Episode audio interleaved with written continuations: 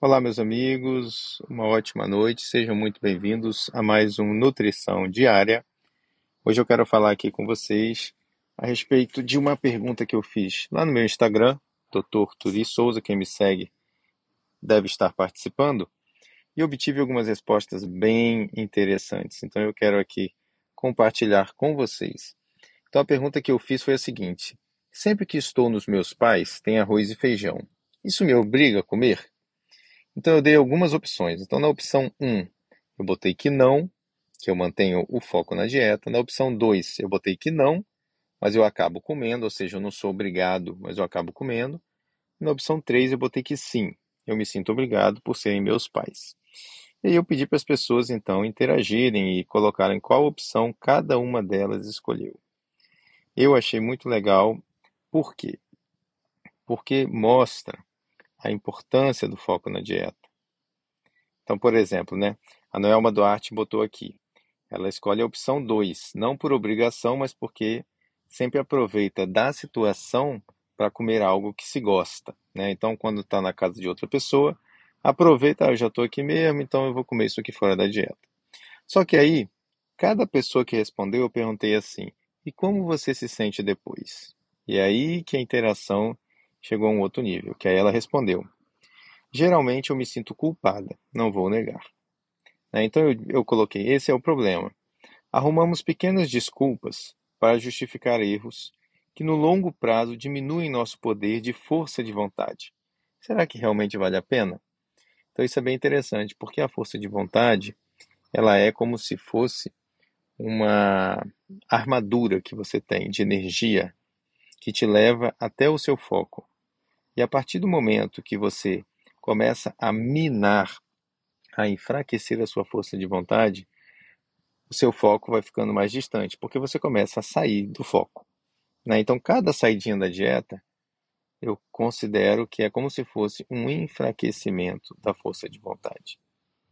Né? Então, se a pessoa vai comer e depois ela não se sente bem, o que está mostrando?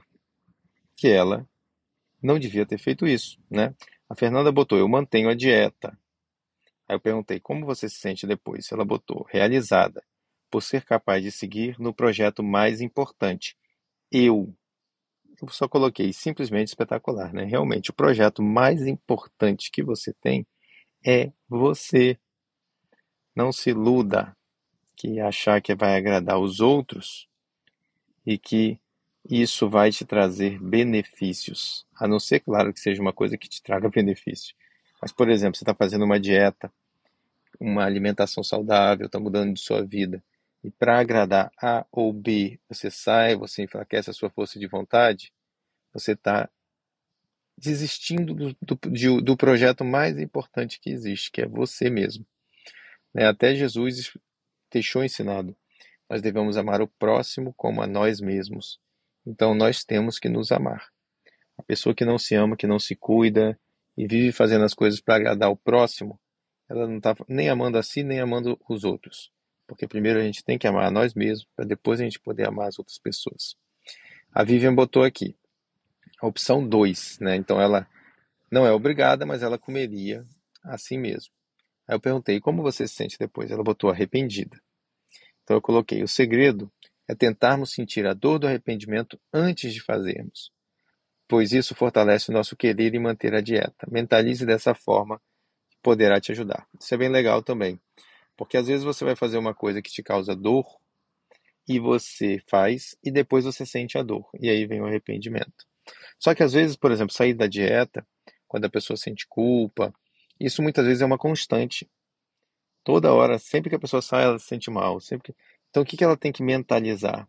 Tem que programar a mente dela para ela se sentir mal antes. Então, quando aparecer a oportunidade de sair da dieta, já vem aquele mal-estar que você vai sentir depois. Lembre daquele mal-estar. E aí, pronto, negue. E aí, continue com o seu bem-estar e com o seu foco na dieta. Né? Então, vamos aqui mais, a mais uma resposta. A nona botou aqui que escolheria um, não comeria, manteria o foco. Eu perguntei como você se sente depois. Ela botou muito bem. Quando sabem que estou dieta, eles capricham mais ainda nas saladas. Olha que legal. Isso aqui eu acho muito importante. uma família que apoia. Isso é muito importante. Eu boto pilha, vamos dizer assim, façam, apoiem, dê apoio e peçam apoio, porque quando a família apoia, faz toda a diferença, fica muito mais fácil. Né, a Karen Rose botou aqui. Também manteria o foco. Eu perguntei como você se sente depois. Ela botou feliz e aliviada, por compreender melhor que não preciso de todos os alimentos para me sentir bem e satisfeita. Eu achei espetacular esse insight, também eu botei. No fundo, só precisamos do que nos faz bem.